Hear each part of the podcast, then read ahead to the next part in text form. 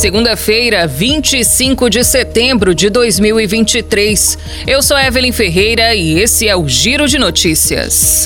As mensalidades das escolas particulares deverão aumentar em média 9% em 2024, de acordo com o levantamento feito pelo Melhor Escola, site buscador de escolas no Brasil.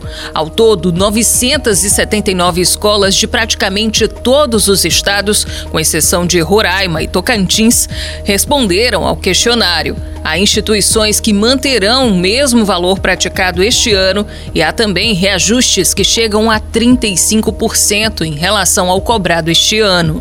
Não existe, por lei, um limite máximo para o aumento do custo das escolas particulares, de acordo com a Lei 9.870 de 1999. Mas as escolas devem justificar os aumentos aos pais e responsáveis em planilha de custo, mesmo quando essa variação resulte da introdução de aprimoramentos no processo didático-pedagógico.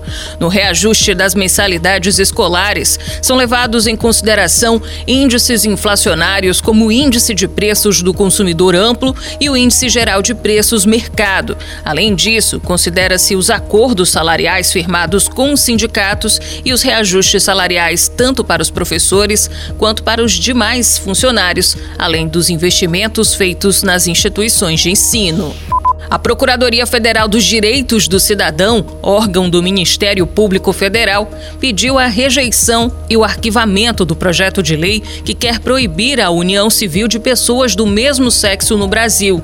De acordo com a Procuradoria, além de inconstitucional, a proposta afronta princípios internacionais e representa retrocesso no que diz respeito aos direitos e garantias fundamentais das pessoas LGBTQIA.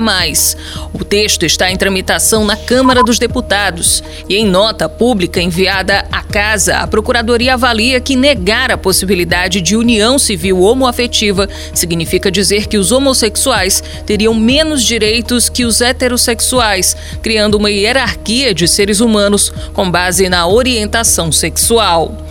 Em 2011, o Supremo Tribunal Federal equiparou as relações entre pessoas do mesmo sexo às uniões estáveis entre homens e mulheres, reconhecendo assim a união homoafetiva como núcleo familiar. A decisão foi tomada no julgamento da ação direta de inconstitucionalidade 4.277 e da arguição de descumprimento de preceito fundamental 132.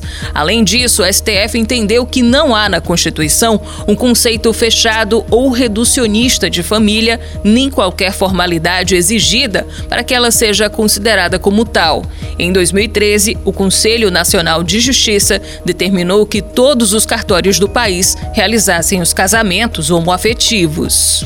O Supremo Tribunal Federal pode definir na quarta-feira a tese final do julgamento que derrubou o marco temporal para a demarcação de terras indígenas. Entre os pontos que serão discutidos está a possibilidade de indenização a particulares que adquiriram terras de boa-fé e se o pagamento seria condicionado à saída dos agricultores das áreas indígenas. Nesse caso, a indenização por benfeitorias e pela terra nua valeria para proprietários que receberam dos governos federal e estadual títulos de terras que deveriam ser considerados como áreas indígenas. Também pode ser debatida a sugestão do ministro da Corte Dias Toffoli para autorizar a exploração econômica das terras pelos indígenas. Pela proposta mediante aprovação do Congresso e dos indígenas, a produção da lavoura e de recursos minerais como potássio poderiam ser comercializados pelas comunidades.